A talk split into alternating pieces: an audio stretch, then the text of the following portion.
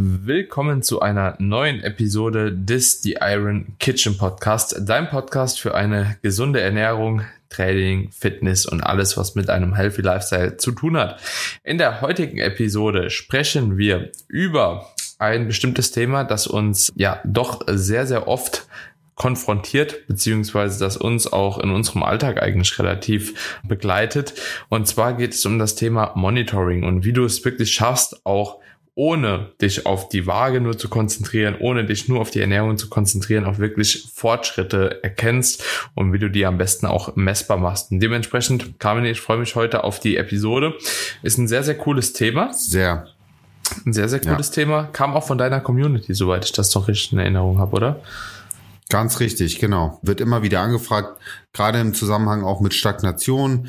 Wie kann ich in einer Stagnationsphase trotzdem meine Erfolge messen, mhm. ja, und, und da eben zu differenzieren. Gerade bei Frauen gibt es ja viele, viele, Pro was heißt Probleme, das klingt jetzt hart, aber es gibt ja viele Gründe, warum auch eine Abnahme verschleiert werden kann, aufgrund von hormonellen Schwankungen, Zyklusphase etc. pp. Und mir war es wichtig, das einerseits aus Sicht einer Diät zu beleuchten und dort eben auch mal gewisse Mess, wie soll ich sagen, Messwerte mitzugeben, anhand derer man sich orientieren kann, auch abseits der Waage, aber das Ganze auch mal aus Sicht des Muskelaufbaus zu beleuchten, denn äh, dort ist eben häufig auch die Angst da äh, vor einer übermäßigen Zunahme und wie evaluiert man wirklich auch Muskelaufbau? Wann weiß ich, ist es eine Fettzunahme oder ist es tatsächlich Muskelaufbau? Woran, woran kann ich mich orientieren? Und ich glaube, das wird auch eine Folge sein, die vielen Leuten da draußen mehr Selbstsicherheit geben wird in ihrem Tun und ähm, mehr Selbstsicherheit auch dem Prozess einfach zu vertrauen. Das ist immer so leicht dahergesagt. Vertraue dem Prozess und zieh es durch. Aber wenn man in diesem Prozess einfach seine mentalen Struggle hat, dann ist es absolut nachvollziehbar, dass man auch irgendwie was sehen möchte. Und genau darum geht's. Also wie kannst du auch deine Erfolge sichtbar machen und deine Erfolge besser bewerten. Mhm. Und ich finde das sehr, sehr interessant eigentlich, dass das immer so ein großes Problem ist. Also für uns jetzt in gewissermaßen, naja, nee, okay. Ich, ich, Entschuldigung, ich muss mich korrigieren. Irgendwo ist es eigentlich unverständlich, dass das tatsächlich so ein Problem ist. Und auf der anderen Seite muss man aber auch ganz klar sagen, es ist irgendwo nachvollziehbar, auch für mich, weil äh, insbesondere wenn man halt eben auch länger schon trainiert, ne, fragt man sich sowieso immer, okay, passiert denn überhaupt was? Ne? Und dementsprechend auf der wenn wir das Ganze logisch betrachten, wissen wir eigentlich, ja, also gerade wir erfahrenen Leute, dass es auf jeden Fall zu einem Fortschritt kommt, beziehungsweise wenn man halt eben gewisse Parameter Tag für Tag nailt, dass wirklich Fortschritte eigentlich ein logisches Outcome sind, aber das Ganze messbar zu machen, ist halt eben teilweise super schwierig, weswegen auch wir uns immer noch teilweise da halt eben hinterfragen, okay, machen wir gerade die Fortschritte, die wir auch wirklich anpeilen oder bewegen wir uns da wirklich noch in irgendeiner kleinen Zone, wo man sagt, okay, es passiert halt eigentlich wirklich nichts. Und ja, weswegen ich eben gesagt habe, so, ja, es ist doch eigentlich logisch, was passiert, weil gerade so als Trainingsanfänger oder halt eben mittelfortgeschrittener, es passieren so viele Dinge, an denen man das festmachen kann, die man als Fortgeschrittener ja gar nicht mehr zur Verfügung hat. Ne? Deswegen habe ich da auch gedacht, ja, warum tun sich viele Leute da eigentlich so schwer? Aber lass uns mal in die Thematik ansteigen. Was sind so gängige, sage ich jetzt mal, Monitoring, also Überwachungstools, ähm, die uns überhaupt zur Verfügung stehen? Und ja, wie setzt man die am besten ein? Also man kann ja erstmal auflisten, was überhaupt so zur Verfügung steht und dann können wir noch mal ein bisschen detaillierter auf die einzelnen Themenpunkte eingehen. Und das Ganze kann man ja auch ganz gut äh, untergliedern. Einerseits Körperkomposition, ja, Training und auch Ernährung. Es gibt ja überall Parameter, die man nutzen kann, um halt eben da zu schauen, ob das Ganze in die gewünschte Richtung geht, ne?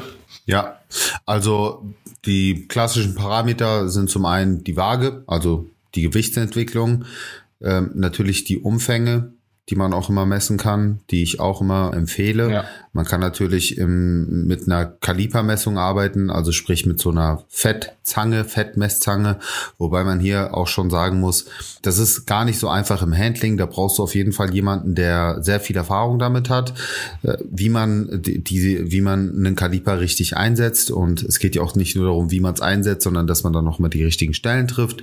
Was haben wir noch? Also klar, man kann halt auch aus Sicht des Trainings mit einem Trainingstagebuch arbeiten, was ja auch irgendwo ein Parameter ist. Ne? Ich arbeite sehr viel mit Excel-Tabellen, um Verläufe zu sehen. Das sind auch Dinge, die ich ähm, immer mit dazu nehme. Und klar, es gibt sowas wie Körperfett-Messwagen. Also von den haushaltsüblichen Geräten, von denen ich absolut gar nichts halte, hin zu den etwas professionelleren Geräten, also die auch medizinisch zugelassen sind, von denen ich auch nicht sehr viel halte, weil ich selbst damit gearbeitet habe und einfach weiß, wie viele Schwankungen, wie viele Variablen dort in die Messung mit reinfließen. Dann gibt's natürlich die Top-Notch-Geräte, Dinge wie ein DEXA-Scan, die aber für den Alltagsgebrauch absolut, ja, nicht tauglich ja. sind, weil es unbezahlbar ist und weil der Zugang dazu für den meisten sowieso, für die meisten sowieso fast unmöglich ist oder keine Ahnung, einfach im Rahmen. Im, also, was kostet das eigentlich, Daniel? Weißt du das? Hm. Hast du so? Ein Dexa-Scan, genau.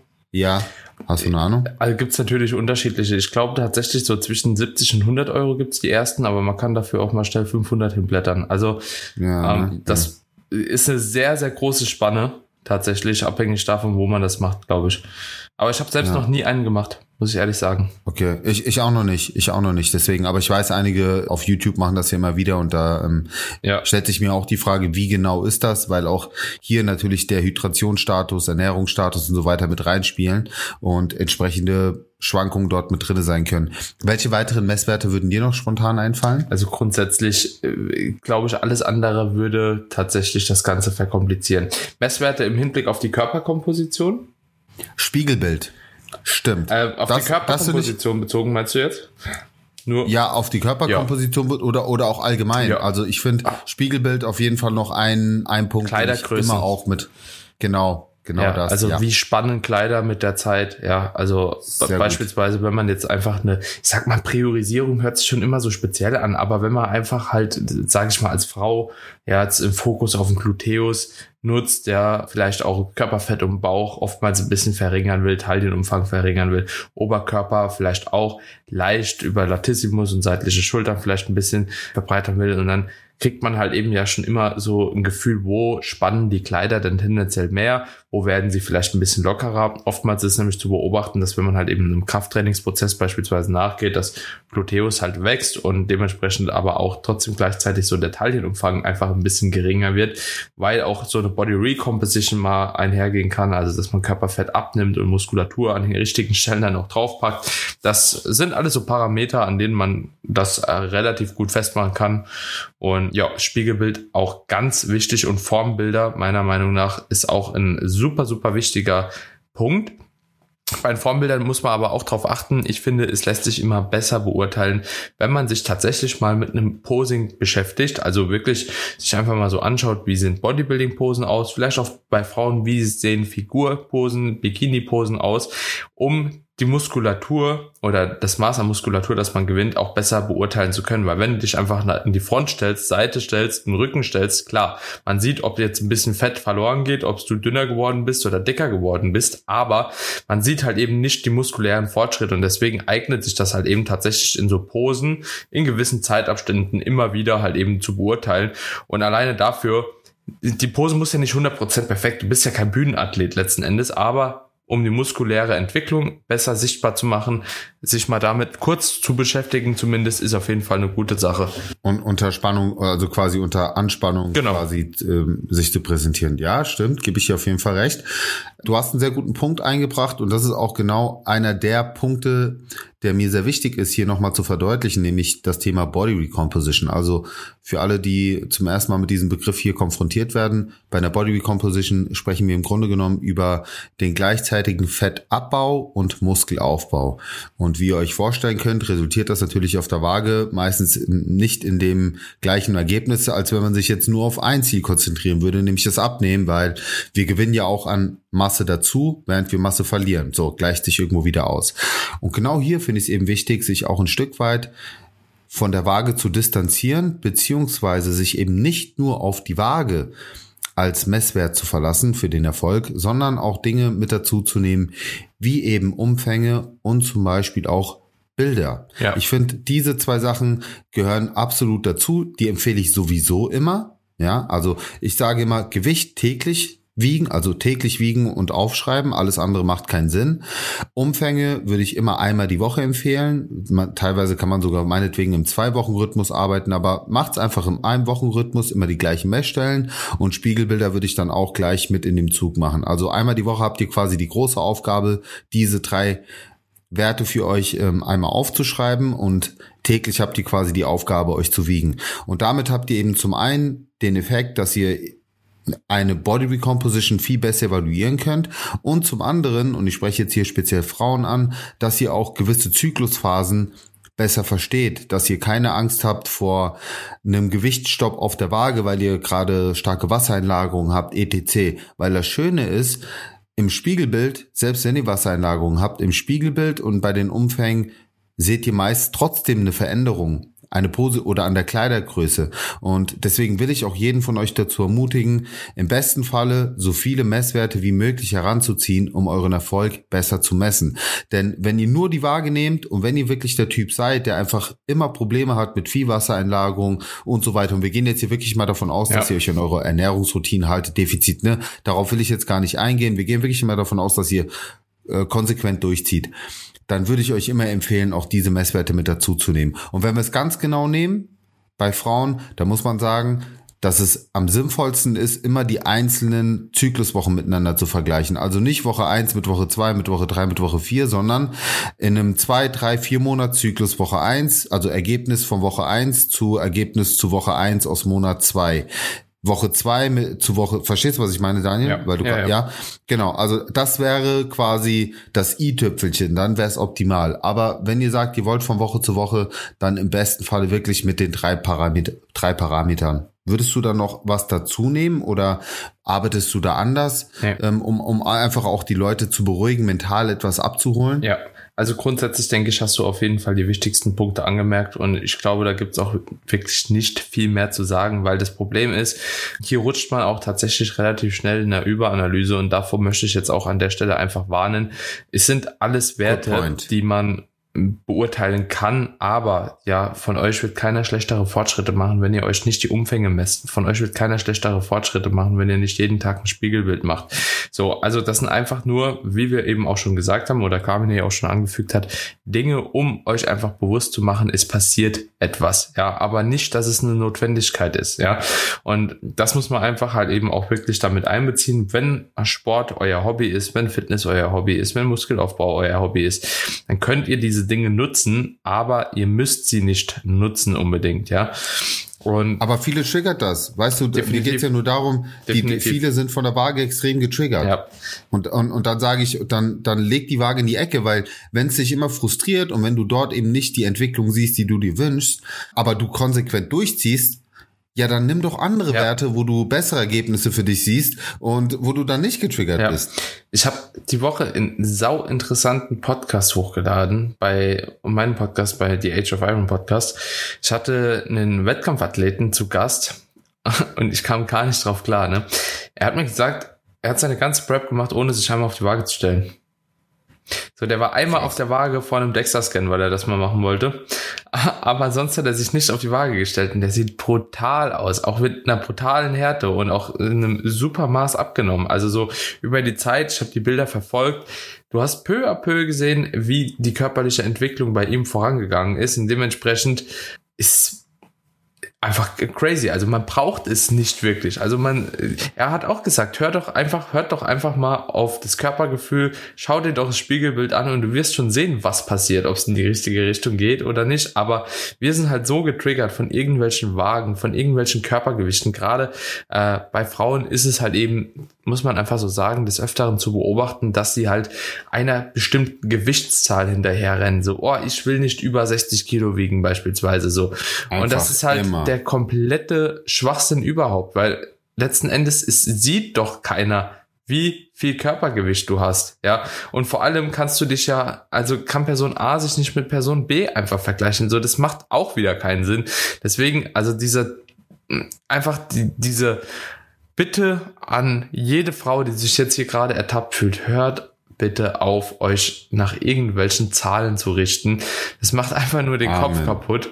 Amen. Und ihr werdet davon keinerlei keinerlei Benefit haben, wenn ihr. Doch Stress, ja. Stress, viel Stress, viel Stress werden sie haben dadurch. Genau das.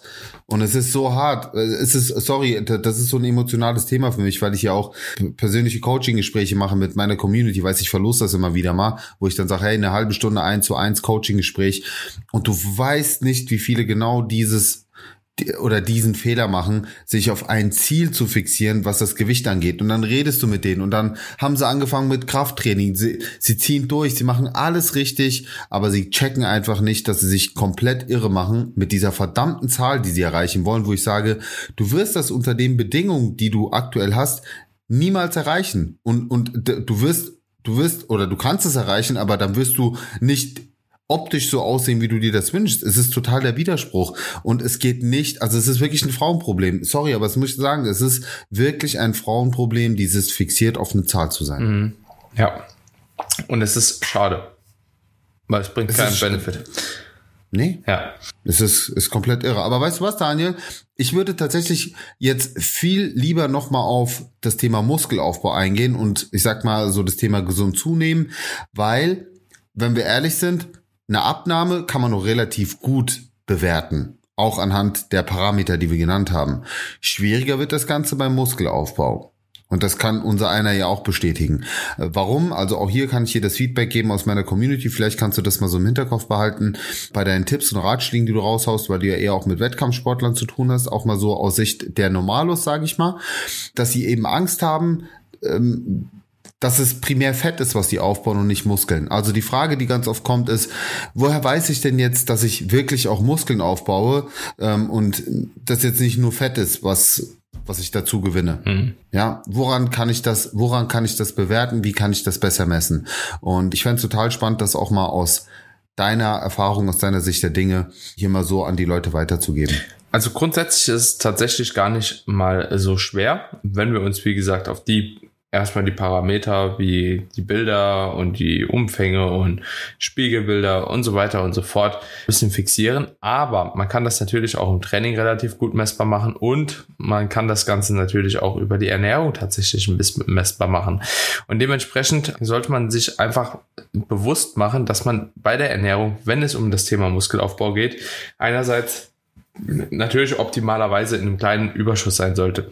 Immer wenn ihr in einem zu großen Überschuss seid, ja, also wirklich von zu groß spreche ich dann von 500 Kalorien, ja, äh, pro Woche, äh, beziehungsweise pro Tag, die man da im Überschuss ist, das ist einfach nicht notwendig für keinen, außer du wiegst irgendwie 110 Kilo und hast 5% Körperfett und willst irgendwie nochmal in ein gesundheitlich gutes Stadium kommen.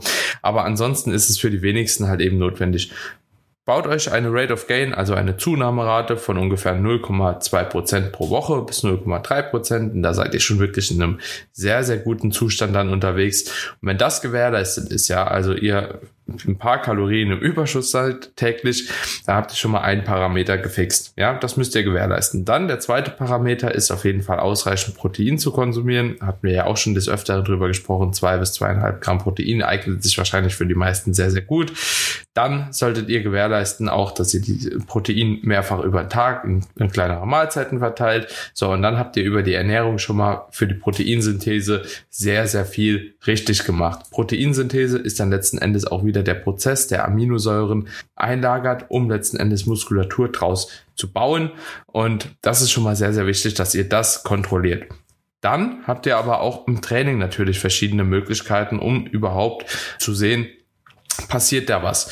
Und zwar muss man dazu, glaube ich, einmal erst verstehen. Also viele sprechen immer so, ja, ich äh, mache ja mein Training auch so dynamisch und ich steigere mich von Woche zu Woche, baue ich mehr Sätze ein, dass ich Progression mache. Fehlgedanke. Progression, also quasi das Steigern, ist ja das Resultat aus vorangegangener Arbeit. Ja, das bedeutet, ihr könnt nur Progression, also so eine Steigerung von Trainingsgewichten oder Wiederholungen mit dem gleichen Gewicht erzielen, wenn vorher schon Muskulatur aufgebaut ist. Das bedeutet, wichtig, sobald du mehr machen kannst als in den Wochen zuvor, sei denn du bist Trainingsanfänger und äh, machst das erste Mal ein Bewegungsmuster über eine gewisse Zeit, wirst du Fortschritte machen. Ja, also wenn du beispielsweise, sage ich jetzt einfach mal eine Kniebeuge machst, sage ich mal, die ersten zwei Monate sind rum mit der Übung und nach den zwei Monaten machst du in verschiedenen Wiederholungsbereichen Fortschritte, also sowohl bei sechs Wiederholungen, bei acht Wiederholungen, vielleicht auch bei zehn Wiederholungen, dann kannst du davon ausgehen, dass du Muskelaufbau erzielt hast.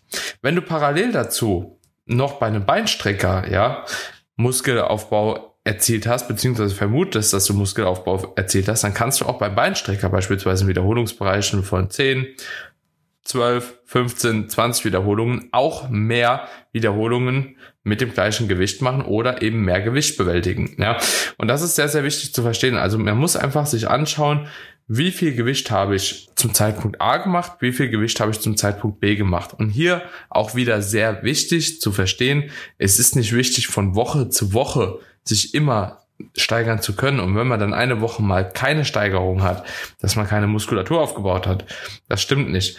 Es geht darum, sich wirklich über einen längeren Zeitverlauf kontinuierlich und immer wieder zu steigern. Und das kann auch sein, nicht nur über Wiederholungen oder über das Arbeitsgewicht, sondern ihr könnt auch die Bewegungsqualität beispielsweise auch verbessert haben.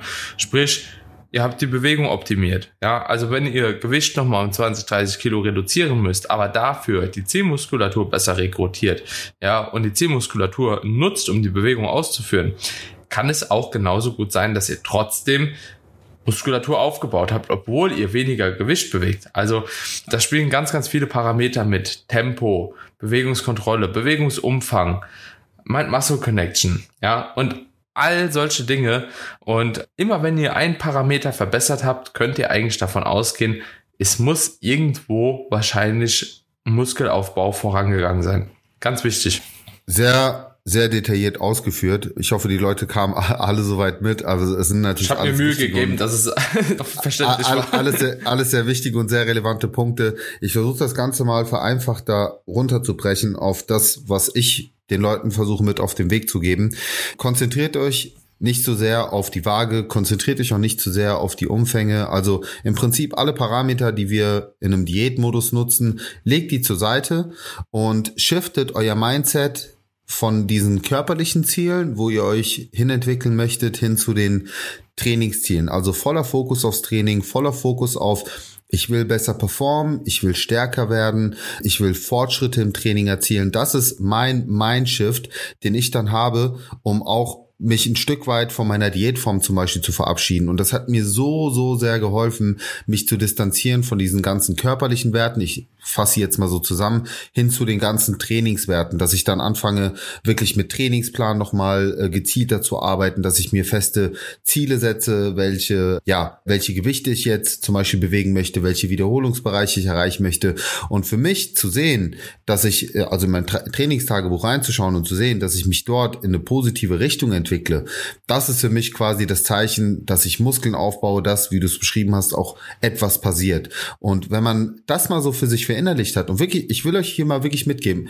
Probiert das mal bitte genauso aus. Wirklich vage weg, alles weg, keine Umfänge. Wenn ihr wirklich das Ziel habt, Muskeln aufzubauen, dann macht das bitte mal genau so. Führt Trainingstagebuch, konzentriert euch auf ein progressives Training und was ich euch aus Sicht der Ernährung mitgeben kann, und das finde ich auch nochmal sehr, sehr wichtig hier an der Stelle zu betonen, weil teilweise ja noch einige Empfehlungen da draußen kursieren von 500 Kalorien im Überschuss oder 10% Kalorienüberschuss. Ich tue mich da schwer, meinetwegen mit, mit einer 10%, bis 15% Überschuss so als Orientierungswert von mir aus macht das. Aber ich würde mich tatsächlich an den minimalsten Werten orientieren, was den Überschuss angeht. Und für mich immer als Ansatz sehen, arbeite ich noch progressiv im Training, bin ich energiegeladen, regeneriert mein Körper gut, dann sind die Kalorien soweit ausreichend. Ja, es ist nicht zwingend ein krasser Überschuss notwendig, um Muskeln aufzubauen. Hilft es? Definitiv. Helfen viele Kalorien mehr Muskeln aufzubauen? Nein, man kann keinen Muskelaufbau durch zu viele Kalorien erzwingen. Es braucht seine Zeit. Und ja, es braucht auch ein Mindestmaß an Energie, also vielleicht auch an Energieüberschuss. Aber selbst da sage ich, bin ich weit, weit weg von den Empfehlungen, die ich früher mal rausgegeben habe, was das angeht, weil hier uns auch die Datenlage zeigt, sofern du genug Eiweiß isst, sofern du im Training weiter progressiv arbeitest und jetzt nicht in einem krassen Defizit bist, dann baut dein Körper auch sehr effektiv Muskeln auf. Das, und, und das zeigt uns ja wieder, konzentriert euch zu 100 Prozent auf das Training. Versucht dort zu performen und setzt eure Makros gut an. Wir haben dazu schon viele Episoden abgedreht, auch wie man in der Muskelaufbauphase vielleicht seine Makros verteilen sollte, dass man eben auch Kohlenhydrate tatsächlich mal ein bisschen mehr priorisiert und Proteine vielleicht sogar ein bisschen reduziert im Vergleich zu einer Diät, wieso das äh, sinnhaft ist und so weiter. Also hört euch auch gerne mal diese Episoden an, aber wie gesagt, voller Fokus auf das Training moderater Überschuss, nicht zu viel draufsetzen, weil ja, dann ist die Wahrscheinlichkeit, dass ihr fett werdet, einfach sehr groß. Und das ist sehr irreführend. Das ist eher so Männerproblem, dass sie denken, oh, ich muss mir jetzt irgendwie 1000 Kalorien täglich mehr reinfahren und, und im Spiegel sehen oder auf der Waage sehen, wie sie mehr und mehr zunehmen, das aber eigentlich nur überschüssiges Fett ist, was im Nachgang wieder einfach die Diätzeit extrem verlängert, wo ich mir denke, gut, hättest du dir auch sparen können. Das ist halt so dieses dieses Oldschool Bodybuilding Ja, das Bulking, ist so die, die ähm, Frauen- und Männerproblematik so ein bisschen man dort auch nicht vergessen darf. Weißt du? Wie bitte? Das ist so genau diese Frauen- und Männer-Thematik einmal getrennt. So die Männer, die, die die zunehmen, ja, dann irgendwie, ja, ja Vollgas, so, so 500.000 Kalorien Überschuss. Einfach so, das macht man dann vier Wochen, bis man komplett chubby ist. Und bei Frauen so, ich will ja, unbedingt ja. dieses Gewicht erreichen. Ich will das unbedingt erreichen. So, ja, das ja, ist Wahnsinn. Da, weißt du, da, das Ding ist ja auch, von wem werden denn solche Empfehlungen häufig ausgesprochen, dieses Bodybuilding-Bulking? Natürlich meistens von Bodybuildern oder vor allen Dingen auch von Oldschool-Bodybuildern. So ich sag mal, die neue Generation, die macht ja auch nicht mehr so einen ja, Schwachsinn. Ja, ja. Aber das sind natürlich auch alles Leute, die auf viel, äh, äh, ich sag mal, auf vielen Substanzen am Start sind und da konvertiert der Körper einfach anders. So deswegen kann man eine Normalperson jetzt nicht mit einem äh, Hardcore-Bodybuilder vergleichen, der irgendwie Full Day of Eating Videos hochdreht, wo er sich 7000 Kalorien am Tag reinfährt oder was selbst mit, viel Stoff einfach komplett dann Nonsens ist. Aber das ist ein anderes Thema. Nur was ich, wir wollen ja hier auch die Leute ansprechen, die Hobby, Breitensportler, selbst ambitionierte Sportler sind und das Ganze eben auf einem, ich sag mal, Niveau machen, wo man jetzt nicht unbedingt mit, mit, keine Ahnung, mehreren Gramm Testo oder wie auch immer die Woche fährt. So, und da kann man mit den Empfehlungen auch sehr, sehr gut arbeiten. Definitiv, ja, auf jeden Fall. Kann man nicht, ganz ehrlich, ich würde auch sagen, so damit kann man das Ganze auch fixen, so, weil auf jeden Fall alles andere würde wiederum in der Überanalyse enden und das wollen wir jetzt auch absolut nicht fördern. Wenn ihr Interesse habt, so dass wir euch auch einfach mal sagen, wie man halt eine Kalipermessung oder so macht, so, also wirklich so in das Detail geht, wenn sich dafür jemand interessiert, wie man Umfänge messen sollte und wie solche speziellen Messmethoden halt eben funktionieren, so dass die Anwendbarkeit dahingehend gegeben ist, lasst es uns wissen und ansonsten würde ich sagen, beruht euch wirklich auf die Dinge, die wir jetzt hier genannt haben, weil das sind eigentlich so die Sachen, die wirklich funktionieren, die wirklich funktionieren und die, die auch wirklich vollkommen ausreichend sind. Ja. Daniel, an der Stelle letzter Input ja. für dich vielleicht für deinen YouTube-Kanal. Ich fände, das wäre total spannend, wenn du gerade Kalipermessung auch mit Bild festhältst, weil ich glaube, das ja, in der Podcast-Episode zu beschreiben ist schwer, aber wenn du dazu ein cooles Video drehen würdest, dann könnten wir natürlich auch die Leute darauf verweisen und dann könnten sich auch mal anschauen, wie das Ganze funktioniert, weil ich finde, gerade Kalipermessung ist etwas, was du sehen musst. Ja. Was du sehen und erklären musst. Definitiv. Müsste ich mir nur nochmal Kaliper bestellen. Ich weiß nicht mehr, wo meiner ist. ja, also ihr seht auch, ich nutze das nicht dauerhaft, also weil es einfach für mich jetzt auch wenig Sinn macht, so damit zu arbeiten. Aber für den einen oder anderen ist es interessant. Beispielsweise Janis weiß ich, dass er immer mit Kaliper trotzdem zusätzlich äh, arbeitet. Also ist schon vielleicht für den einen oder anderen wirklich spannend. Naja, egal. Nichtsdestotrotz, meine Freunde, lasst gerne eine Bewertung da für unseren Podcast. Seid ihr wie immer gerne herzlich dazu eingeladen, einfach eine ganz kurze 5-Sterne-Bewertung bei Apple Podcast oder Spotify dazulassen. Und ansonsten teilt die Episode, wenn sie euch gefallen hat und ihr mehr solcher Episoden haben möchtet. Und ich würde sagen, dann hören wir uns in den nächsten Episoden nochmal. Bis dahin, meine Freunde. Ciao, ciao. Ciao, ciao.